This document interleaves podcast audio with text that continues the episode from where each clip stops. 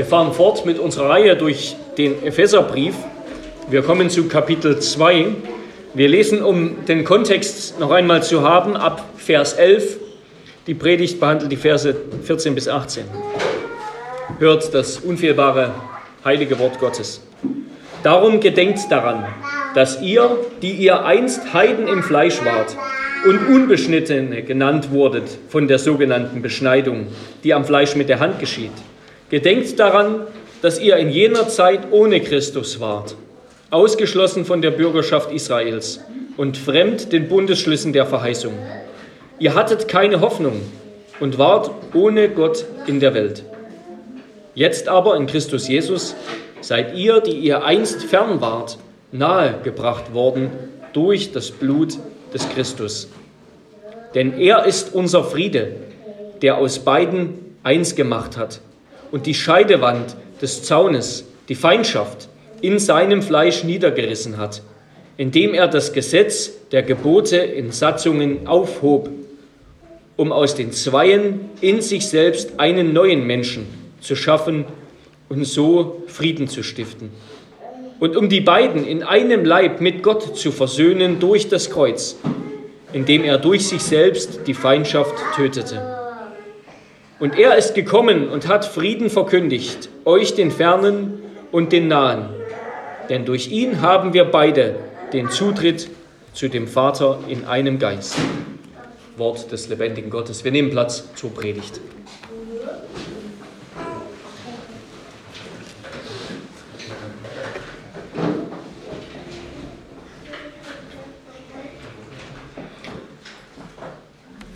Gemeinde unseres Herrn Jesus Christus.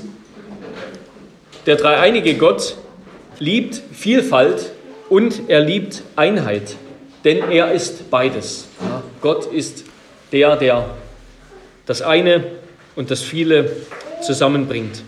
Gott hat den Menschen geschaffen in seinem Ebenbild, den einen Menschen, und er hat ihn als Mann und Frau erschaffen. Alle Menschen sind Nachkommen Adams und Nachkommen Noahs. Ja, der Apostel Paulus hat gepredigt, aus einem Menschen oder aus einem Blut hat Gott das ganze Menschengeschlecht geschaffen. Hat er alle Ethnien und Nationen gemacht. Gott hat den Menschen gemacht, aber er hat ihn auch unterschiedlich gemacht. Es gefällt ihm, dass es verschiedene Sprachen gibt, verschiedene Familien, Länder und Völker, die die ganze Erde bewohnen und die unterschiedliche Sitten und Traditionen und unterschiedliches Leben führen. Aber infolge der Sünde ist die Gemeinschaft zerbrochen. Die Gemeinschaft mit Gott ist zerbrochen. Ja, aus, dem, aus dem friedlichen, aus dem familiären Miteinander im Gartentempel in Eden, da wurde eine bittere Auseinandersetzung zwischen Gott und Mensch.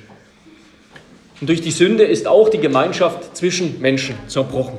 Ja, es dauert nicht lange nach dem Sündenfall, bis der erste im Elend geborene Mensch seinen Bruder ermordet hat. Und auf diesen ersten Mord folgten seither Millionen. Folgt Unterdrückung, folgt Ausnutzung von Frauen durch Männer, folgt häusliche Gewalt gegeneinander, folgt Missbrauch in Ehen, in Familien, folgt Rivalität zwischen Menschen verschiedener Hautfarben, zwischen Sippen, zwischen Volksstämmen, folgt Krieg zwischen Völkern, zwischen Nationen. Der Friede ist dahin, im Großen und auch im Kleinen.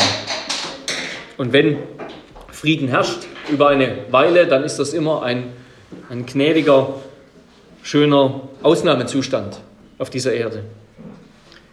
Und so soll es aber eigentlich nicht sein. Ja? Das ist nicht Gottes Plan für die Schöpfung. Gott hat es nicht so gemacht. Und Gott will diese Feindschaft zwischen sich selbst und unter den Menschen wieder, wieder entfernen, wieder heilen. Wie tut er das? Wie tut Gott das? Ja, wir bekennen das fast jeden Sonntag im Apostolikum. Wir glauben die eine heilige, allgemeine und apostolische Kirche. In dieser einen heiligen, allgemeinen und apostolischen Kirche, dort beendet Gott den Zustand der Feindschaft zwischen sich und dem Menschen und auch unter den Menschen.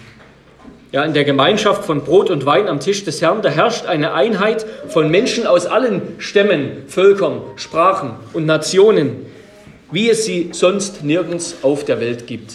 Und die Kirche, die Kirche ist das eine Volk Gottes, die eine heilige Nation, ein heiliges Priestertum und Königtum. Wie wir in der Kirche, in der Gemeinde zusammen sind, das gibt uns einen Vorgeschmack auf den Himmel, wo wir Schulter an Schulter Menschen, die unterschiedlich bleiben werden. Ja, wir werden auch immer noch Unterschiede haben im Himmel, aber wo wir alle gemeinsam den einen Gott wieder im Frieden anbeten. Aber, will jetzt, sagt jetzt vielleicht jemand, haben die Juden gesagt. Gott hat die Juden auserwählt. Er hat das Volk Israel auserwählt. Gott hat dem Mose einen Plan für den Tempel gegeben und da waren die Heiden ganz weit draußen, im Vorhof der Heiden. Nur die Juden durften sich nähern. Die Heiden müssen fernab stehen. Wird es nicht auch so im Himmel sein, dass es dort zwei verschiedene Gruppen gibt? Die Juden dürfen näher ran, die Heiden müssen weiter weg bleiben.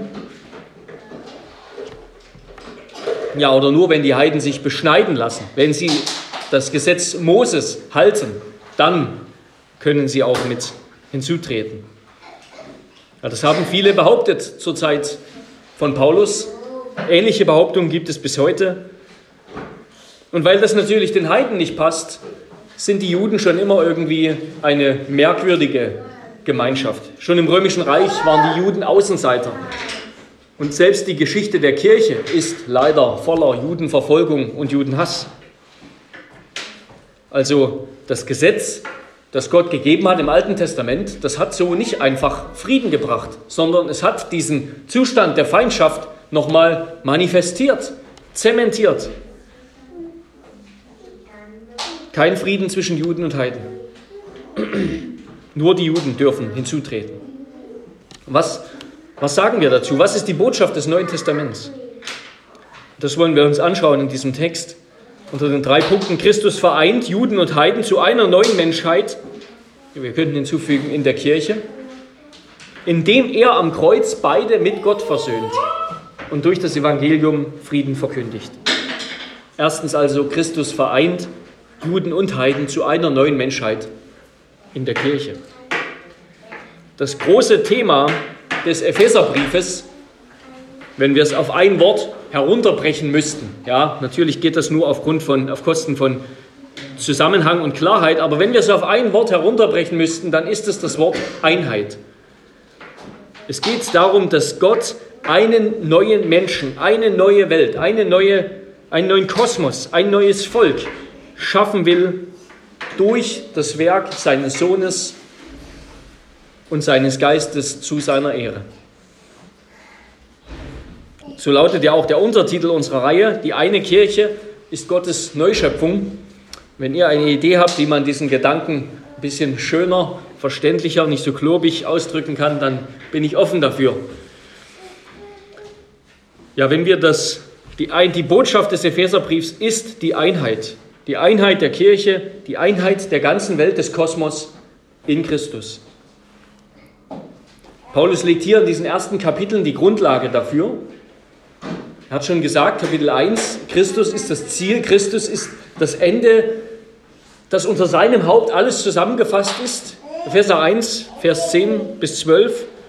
Das ist der große Plan Gottes mit dieser Welt, alles unter dem einen Haupt, in dem einen Gott, Menschen, Christus zusammenzufassen unter seiner Herrschaft. Dadurch, dazu hat er auch die Heiden mit hineingebracht durch den Heiligen Geist. Er legt also jetzt hier die Grundlage. Beide, Juden und Heiden, empfangen das gleiche Evangelium, sind gerettet allein aus Gnade. Und die Heiden, die sind jetzt nicht länger irgendwie eine eigene Gruppe. Das haben wir letzte Woche gehört. Sie sind nicht mehr fern, ausgeschlossen von Israels Bundesbund, sondern sie sind nahe gebracht worden. Jetzt legt Paulus die Grundlage. Später wird er die, die Auswirkungen, die Schlussfolgerungen, die Anwendungen ähm, entfalten. Dann in Kapitel 4 bis 6. Ja, in unseren Versen führt Paulus jetzt aus, wie Gott in Christus diese Einheit herstellt. Wie kommt es dazu, dass Juden und Heiden beide durch Christus in dem Geist den Zutritt zum Vater haben? Paulus schreibt, Christus ist unser Friede, denn er hat aus Juden und Heiden eins gemacht. In Jerusalem, in der Tempelmauer, da gab es eine Inschrift in der äußeren Tempelmauer, auf der die Heiden, also die Nichtjuden, gewarnt wurden, dass nur sie selbst schuld an ihrem Tod sind, wenn sie weiter in den Tempel hineingehen. Also in den Bereich, der den Juden vorenthalten war. Der den Heiden vorenthalten war, den Juden nur für die Juden gedacht war. Vielleicht meint Paulus das, wenn er von der Scheidewand des Zauns spricht. Zumindest spielt er auf den Tempel in Jerusalem an, ja, wo die Heiden eben nur im Vorhof stehen durften. Und dann ein bisschen weiter durften die Frauen und die Männer durften dann bis ja, in den inneren Tempel, auch nicht ins Innerste. Christus hat diese Trennwand niedergerissen, sagt Paulus. Er hat diese Trennwand, diesen Zaun niedergerissen. Als er starb, ist der Vorhang zum Allerheiligsten zerrissen. Der Weg zu Gott ist frei für alle, die auf Christus vertrauen. Und wenige Jahrzehnte nach seinem Tod ist der Tempel, wurde Jerusalem dem Erdboden gleichgemacht. Der Tempel, der ganze Tempelritus, alles, alles wurde zerstört. Die ganze Religion des alten Bundes wurde zerstört. Der exklusive Status des Volks der Juden wurde, wurde aufgehoben. Dieser Zerstörung des Tempels 70 nach Christus, das ist nichts anderes als im Grunde ein Nachbeben, ein Nachbeben des Todes Jesu. Denn das hat Jesus von sich selbst gesagt. Jesus ist der wahre Tempel. Er ist der wahre Tempel. Der Ort der Versöhnung, der Ort, an dem sich Gott und Mensch begegnen. Der Ort, an dem alle Menschen zu Gott kommen können. Sein am Kreuz geopferter Leib ist der Zutritt, ist der Weg, der Eingang zum Vater in Gottes Gegenwart. Sein am Kreuz geopferter Leib ist der Eingang da wird sozusagen das, das Tor geöffnet. Sein auferstandener Leib, der neue Christus, der auferstandene Christus, er ist der Ort, der Tempel, der neue Mensch, die neue Schöpfung, in dem wir jetzt Gemeinschaft mit Gott haben, in, in, auf dem die Himmelsgemeinde vor Gott im Frieden steht. Für immer. An, an, an seinem Tod am Kreuz hat Christus den Weg geöffnet, den Zutritt gebahnt sozusagen als er auferstanden ist, ist er selbst der neue Mensch, die neue Schöpfung, der Ort der Versöhnung, in dem wir Gott begegnen, mit dem wir vereint werden durch den Heiligen Geist im Glauben. Und Christus hat aber nicht nur den Tempel niedergerissen, und er hat seinen Geist auf Juden und Heiden gesandt. Das wäre nochmal ein ganz eigenes Thema. Das wird Paulus auch noch in den nächsten Versen etwas weiter entfalten. Auch das ist ein weiteres Element der Einheit der Tempel trennt nicht mehr Juden und Heiden. Der Geist ist auf beide gesandt worden.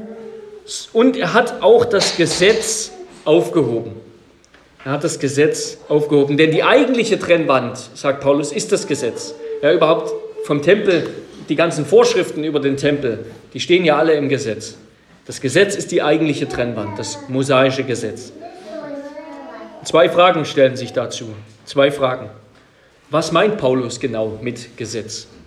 Was meint er? Meint er nur den zeremoniellen Teil des Gesetzes, also eben die ganzen Opfer, die ganzen Reinigungsvorschriften, die ganzen ähm, Heiligungsvorschriften? Oder meint er das ganze Gesetz? Wir werden gleich darauf kommen, nur als kurze Nebenbemerkung. Später im Epheserbrief Kapitel 6, da zitiert Paulus das fünfte Gebot. Du sollst Vater und Mutter ehren. Kapitel 6, Vers 1 bis 2.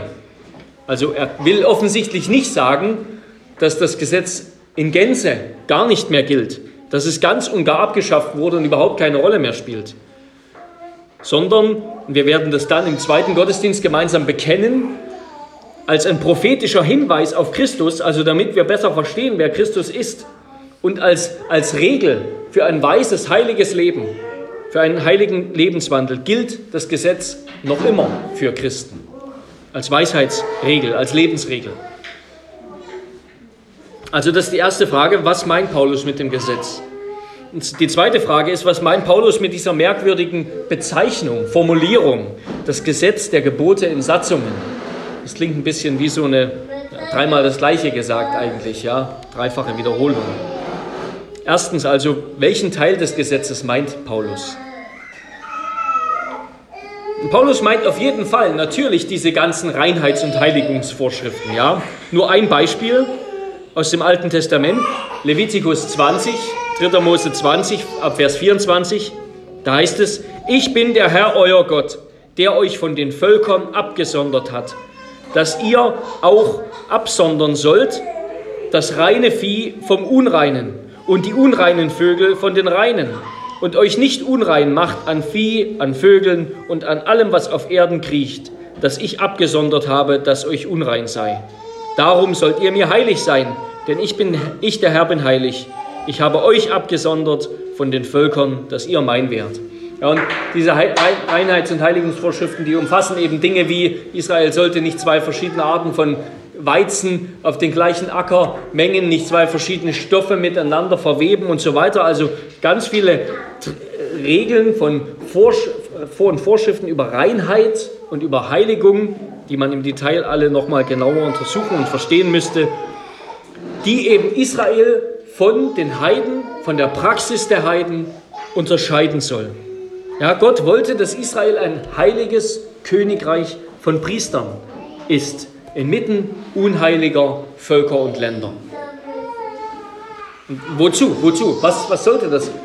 Was ist Israel im Alten Testament?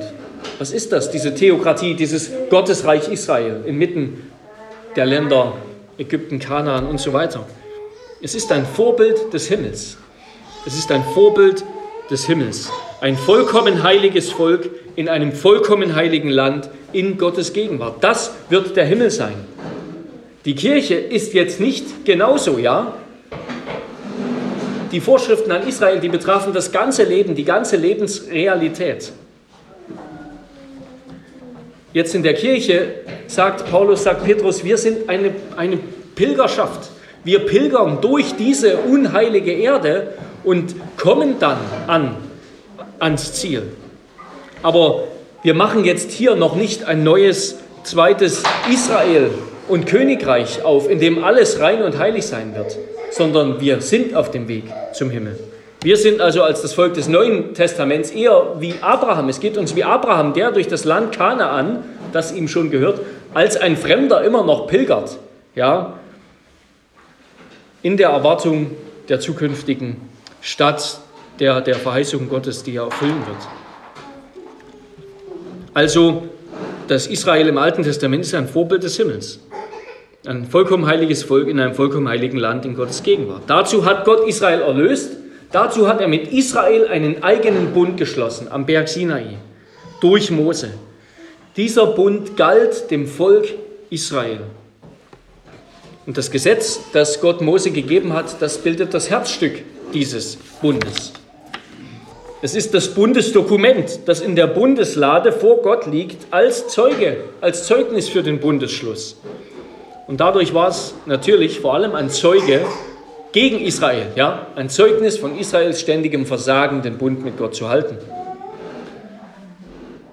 Aber wie auch immer, diesen mosaischen Bund vom Berg Sinai, nicht nur den zeremoniellen Teil und die Reinigungsvorschriften, die ganzen Heiligungsvorschriften, sondern den ganzen Sinai-Bund, den hat Christus in seinem Leben erfüllt, in seinem Leben und seinem Tod am Kreuz erfüllt und damit aufgehoben. Paulus schreibt in Galater 3, Vers 25, nachdem der Glaube gekommen ist, sind wir nicht mehr unter dem Lehrmeister. Und er meint damit das Gesetz als, als den mosaischen Bund, als den Bund vom Sinai. Ja, für den auferstandenen Christus, für Christus, der auferstanden ist und jeden, der jetzt zu ihm gehört, gilt der mosaische Bund und sein Bundesgesetz nicht mehr. Nicht mehr als solcher. Ja, wie ich schon angedeutet habe, Teile dieses Gesetzes, zum Beispiel der Dekalog, die zehn Gebote, das in gewisser Weise das Herzstück ähm, des Bundes, das gilt immer noch für Christen, aber in einem anderen Rahmen, in einem neuen Bund, nicht mehr in dem alten Bund. Ja, wir müssen verstehen, dass Paulus, wenn er über das Gesetz redet, immer nicht einfach nur sagt, da gibt es das Gesetz einfach, sondern er meint das Gesetz als Werkbund, als Sinai-Bund das Gesetz in gewisser Weise als Gottes heiliger Wille für unser Leben, als Lebensregel der Weisheit, das gilt immer noch. Aber nicht mehr in diesem Bundeszusammenhang. Und das hat große Auswirkungen, die wir jetzt hier nicht alle entfalten können, aber die Paulus zum Beispiel in Galater 3 ausführlich entfaltet. Also, was meint Paulus mit dem Gesetz? Er meint das Gesetz als mosaischen Bund, als Bund vom Sinai. Zweitens, was meint diese Formulierung Gesetz der Gebote in Satzungen?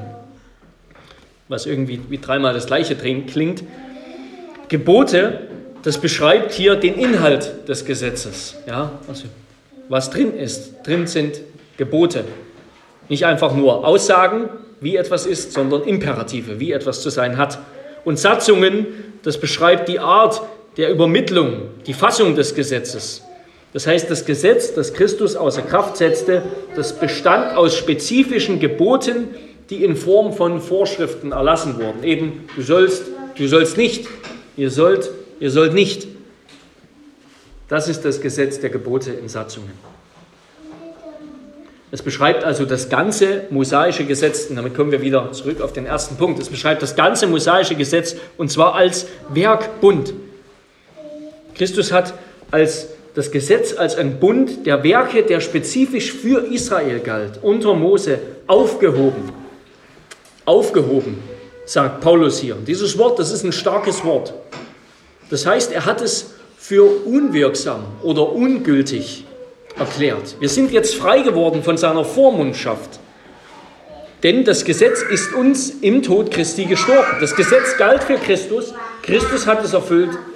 Das Gesetz ist Geschichte.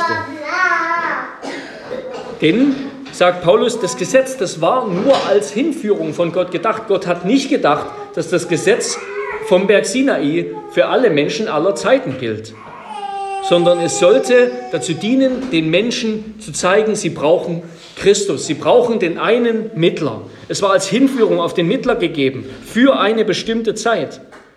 Und dann sollte es aufhören. 2. Korinther 3, Vers 7. Und überhaupt 2. Korinther 3 ist auch so ein Kapitel, in dem Paulus ausführlich darüber redet.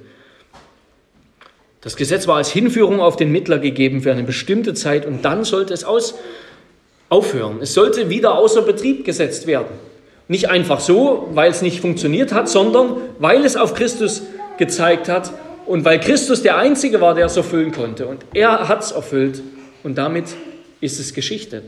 Damit ist es keine Wand mehr. Es ist keine Wand mehr zwischen uns und Gott, sondern die Wand ist umgefallen und wir laufen darüber zu Gott in seine Gegenwart.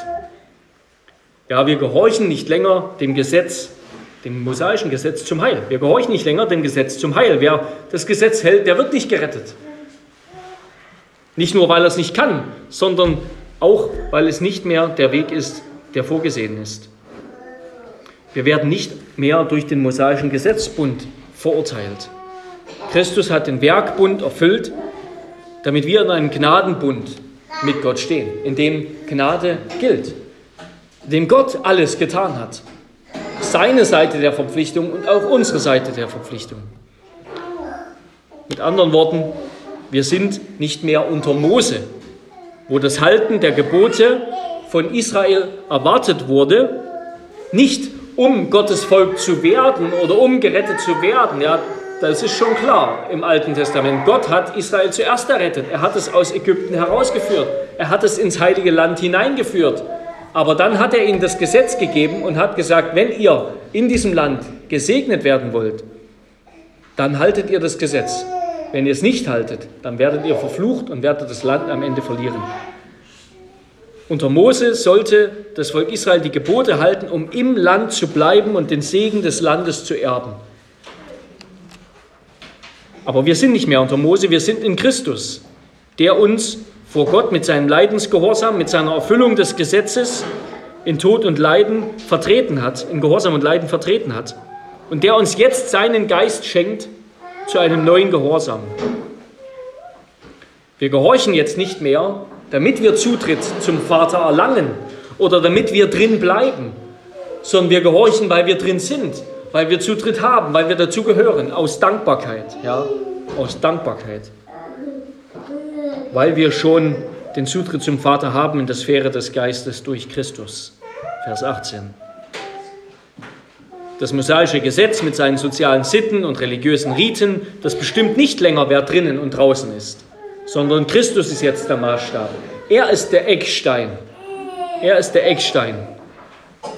Glauben heißt nicht über den Eckstein stolpern. Ja, das war das Problem der Juden. Die dachten, nein, weiterhin, es kann nur gehen auf dem Weg des Gesetzes. Wenn wir das Gesetz halten, dann kommen wir selber rein. Und damit sind sie über den Eckstein gestolpert. Glauben heißt nicht über den Eckstein stolpern, sondern auf dem Eckstein ausruhen.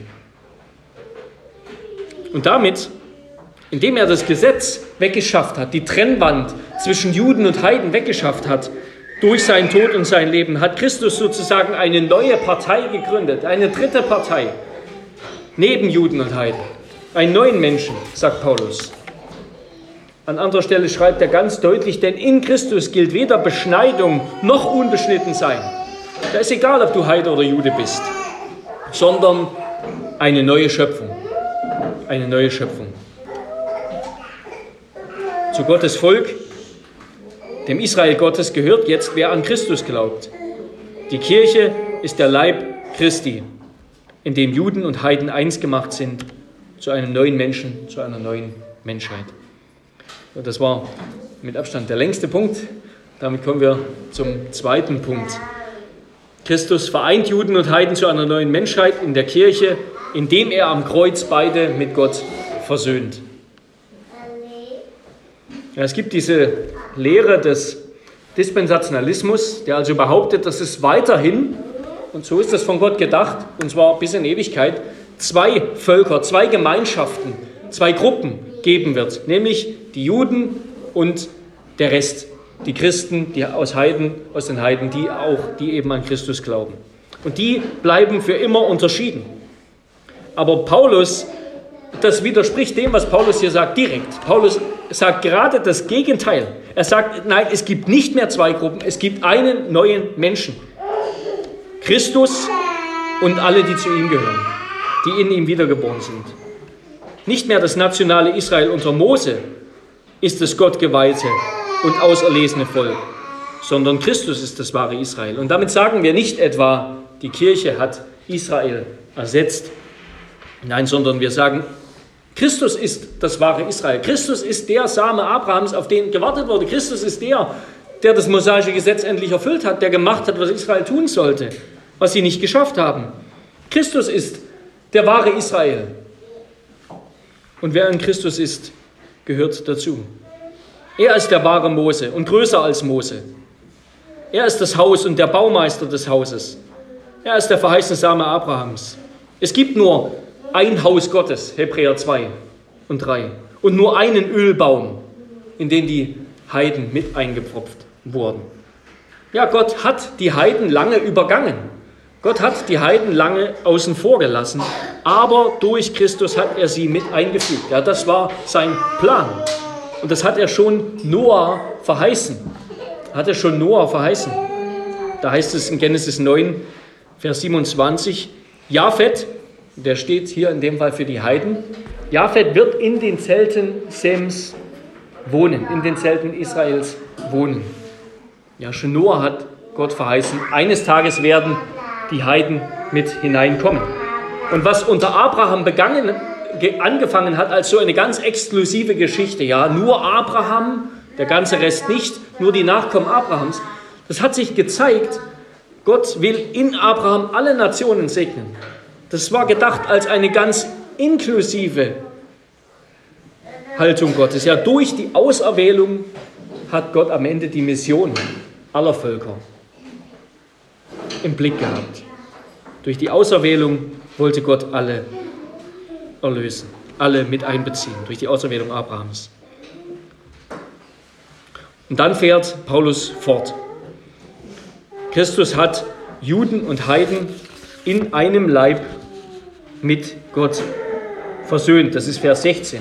Er hat die beiden in einem Leib mit Gott versöhnt durch das Kreuz, indem er durch sich selbst die Feindschaft tötete in einem Leib, nochmal, ja, Paulus könnte nicht, nicht nachdrücklicher, nicht penetranter das betonen, wurden alle Menschen mit Gott versöhnt.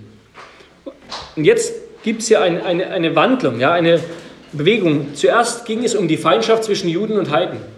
Jetzt ist wieder von der Feindschaft die Rede, aber es geht um die Feindschaft zwischen Gott und allen Menschen. Ja, in Vers 14 ist von der Feindschaft zwischen Juden und Heiden die Rede. In Vers 16 dann von der Feindschaft zwischen Gott und allen Menschen. Und das ist die, die wichtigere, die problematischere Feindschaft. Ja, alle Menschen brauchen einen, auch die Juden. Ihre ganze Tradition haben ihnen am Ende nicht geholfen, vor Gott ins Recht zu kommen. Auch sie brauchten den Mittler und die Heiden erst recht. Und es ist Jesus, der gekommen ist, um diese Feindschaft mit Gott zu töten. Er hat die Feindschaft mit Gott getötet, indem er selbst getötet wurde. In seinem Tod ist die Feindschaft gestorben. Wie John Owen das in diesem Buchtitel so wunderbar gesagt hat, ja, sein Tod, in seinem Tod ist der Tod gestorben, ja, in dem Tod Jesu. Gott beendet aus Liebe, aus freier, unverdienter Gnade den Konflikt, den Konflikt, den er mit dem Sünder hat, weil der Sohn die Stelle des Sünders einnimmt. Der Sohn wird zum Feind Gottes. Ja, und wenn wir zum Beispiel die Psalmen lesen, dann heißt das, Christus, Christus ist nicht nur der Erlöser, Christus ist der Erlöser, weil er an unserer Stelle der Feind Gottes geworden ist. Für uns. Wenn Gott jetzt dem Sünder vergibt, wenn er den Sünder als im Recht erachtet, als gerecht ansieht, dann ist die Feindschaft aufgehoben und der Gerechtfertigte wird versöhnt, sodass eine Beziehung des Friedens mit Gott entsteht. Für die Gerechtfertigten ist der Streit mit Gott beendet. Für die Gerechtfertigten ist der Streit mit Gott beendet. Alle Zahlungsverpflichtungen sind beglichen. Wir sind schuldenfrei. Wir sind schuldenfrei. Und nicht nur das, wir sind geliebte Sklaven, geliebte Freunde, geliebte Kinder Gottes. Ja, die Feinde Jesu aus Juden und Heiden, die haben das Kreuz benutzt, um Christus zu töten. Aber Gott hat das Kreuz benutzt, um seinen eigenen Zorn gegen sein auserwähltes Volk zu töten, zu vernichten. Wie wunderbar, wie weise, ja, wie herrlich Gottes Heilsplan ist. Und deshalb können wir als Gläubige aus allen möglichen Hintergründen, und ich freue mich immer, dass wir auch trotz unserer kleinen Gemeinde so von so vielen Kontinenten, aus so vielen verschiedenen Hintergründen kommen. Wir kommen alle und sind alle ein Leib vor Gott, kommen alle zusammen in Christus. Denn im Reich Gottes, in der neuen Schöpfung, da gilt nicht mehr die Herkunft des alten Lebens, wer du früher warst und auch wer wir außerhalb der Kirche sind. Das ist unwichtig. Es gibt keinen höheren Adel, sagt Calvin, als zur Gemeinde, zum Volk Gottes zu gehören. Das ist der höchste Adel. Es gibt keine, keine größeren Bedeutungen, nichts Wichtigeres. Wir gehören organisch zusammen. Ja, es, das Bild, was die Bibel von der Gemeinde zeichnet, das könnte nicht enger sein. Das ist nicht nur Familie, das ist ein Leib. Wir gehören zusammen wie Hände und Füße, wie Mund und Augen, wie Arme und Beine des Leibes, dessen Haupt Jesus ist. Wir sind ein Leib. Wenn du zur Gemeinde gehörst, dann bist du nicht mehr, dann bist du nicht mehr Gast, kein Besucher mehr, sondern Familienmitglied. Die Gemeinde ist, wie wir das letzte Woche gehört haben, die Bundesfamilie, die Arche-Familie Gottes. Und das ist mir ein sehr wichtiges Anliegen, eines meiner Hauptanliegen hinter der Wahl dieser Predigtreihe durch den Epheser, dass wir verstehen, wie eng unsere Bindung an die Gemeinde ist. Ja, sie ist nicht weniger eng als unsere Bindung an Christus. Was, was sagt er? Wir sind sein Leib. Wir sind sein Leib. Da gibt es keine engere Verbindung an Christus als zu meinen Geschwistern in der Gemeinde. Wir sind sein Leib. Und zwar wir aus allen Menschen, aus allen Hintergründen, woher wir kommen, wer wir waren. Und damit kommen wir zum letzten Punkt und schließen ab. Christus vereint Juden und Heiden zu einer neuen Menschheit in der Kirche, indem er am Kreuz beide mit Gott versöhnt und durch das Evangelium Frieden durch das Evangelium Frieden verkündigt. Ja, Frieden entsteht dann ganz praktisch als Antwort auf das Evangelium. Frieden entsteht, wo Menschen das Evangelium hören und glauben. Dort entsteht der Friede, den Gott angekündigt hat, schon im Alten Testament, ja. Friede den Fernen und den Nahen, was Paulus hier sagt. Friede allen, egal woher sie kommen. Das sind das, das lesen wir im Propheten Jesaja. Jesaja 57, Vers 18, 19 zum Beispiel. Ezekiel 37. Wer an das Evangelium glaubt, egal ob Jude oder Heide, egal ob arm oder reich, ob weiß oder schwarz, ob gebildet oder nicht, ob krank oder gesund, oder welchen Platz und Weg dir Gottes Vorsehung in deinem Leben auch zugemessen haben mag. Wer an Jesus glaubt, ist eins gemacht mit ihm, ist nicht länger gottlos und ohne Frieden, sondern er hat Frieden mit Gott in Christus. Da ist kein Krieg mehr, da ist kein Streit mehr. Gott ist unser Vater, Gott ist unser Freund, Gott ist unser Retter. Gott ist ohne Wenn und Aber für uns in Christus. Das ist die wunderbare Botschaft für alle. Ohne Wenn und Aber für uns. Für uns, ja. Wenn wir das glauben, dann wird sein Friede auch in unserem Leben einkehren und dann auch ja, in unserem ganzen Leben. Dann wird sich das ausbreiten, soll sich das ausbreiten durch unser ganzes Leben, hinein in unsere Ehen, in unsere Familien, in unsere Freundschaften, überall dorthin, wo wir leben unsere Arbeitsplätze, überall dorthin. Und das zeichnet dann die Kirche auch aus als eine Gemeinschaft des, des Friedens und der Liebe. Ja, weil wir wissen, dass Gott am Ende Gericht halten wird, dass er gerecht ist, dass keine Sünde ungesühnt bleiben wird, dass er Rache üben wird. Deshalb können wir jetzt auf Rache, auf Gewalt, auf Wiedergutmachung verzichten. Deshalb können wir aufhören, zu streiten, müssen nicht bis zuletzt auf unser Recht beharren, sondern können vergeben und gütig reagieren und alles in Gottes Hände legen, weil wir wissen, das wird nicht vergessen. Der Streitfall wird eines Tages wieder aufgerollt, jeder Streitfall, jeder Unrechtsfall, jede Unrechtstat. Und deshalb können wir jetzt aber Frieden machen, statt weiter Krieg zu führen, im Großen und im Kleinen. in allen Streitigkeiten, egal ob im Kleinen, in der Familie oder im Großen, zwischen Hautfarben und Ethnien, ist das Evangelium am Ende die beste Antwort. Das ist die beste Antwort. Und es ist damit natürlich auch klar, dass jedwede Formen von Antisemitismus oder Ethnonationalismus oder irgendwelchem pseudochristlichen Rassismus in der Gemeinde keinen Millimeter Raum haben. Wenn überhaupt von Blut die Rede ist, dann ist es das Blut des Lammes und nicht irgendeine Blutideologie. All die früheren Rassen, Klassen, Hautfarben, Staaten, Sprachen, sozialen Bildungsunterschiede, was auch immer, all das, was Teil unserer persönlichen Geschichte ist und auch bleibt, all das ist in Zion nicht länger von Belang. Es trennt nicht länger. Es ist nicht länger wichtig. Wir können es getrost vergessen. Und damit schließe ich mit Galater 3. Ihr alle seid durch den Glauben Söhne Gottes in Christus Jesus. Denn ihr alle, die ihr in Christus Jesus hineingetauft seid, ja, hier ist unsere Taufe als das, was uns auch verbindet. Ihr habt Christus angezogen. Da ist weder Jude noch Grieche, da ist weder Knecht noch Freier, da ist weder Mann noch Frau, denn ihr seid alle einer in Christus Jesus. Wenn ihr aber Christus angehört, so seid ihr Abrahams Same und nach der Verheißung Erben. Amen. Amen. Lass uns beten. Herr unser Gott, wir danken dir für diese herrliche und gewaltige Botschaft, dass du der Feindschaft ein Ende gesetzt hast und setzen wirst.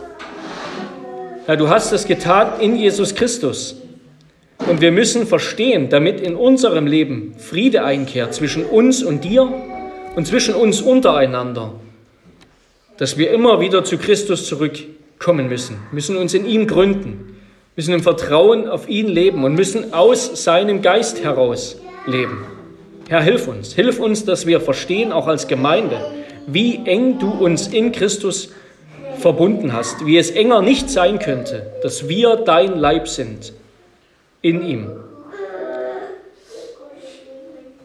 Herr, wir danken dir für diese wunderbare Botschaft, dass wir Frieden haben mit dir, dass du ohne Wenn und Aber für uns bist, mit uns versöhnt, dass nichts mehr gibt, was uns noch von dir trennt. Wir sind gerecht gesprochen und der Krieg hat ein Ende.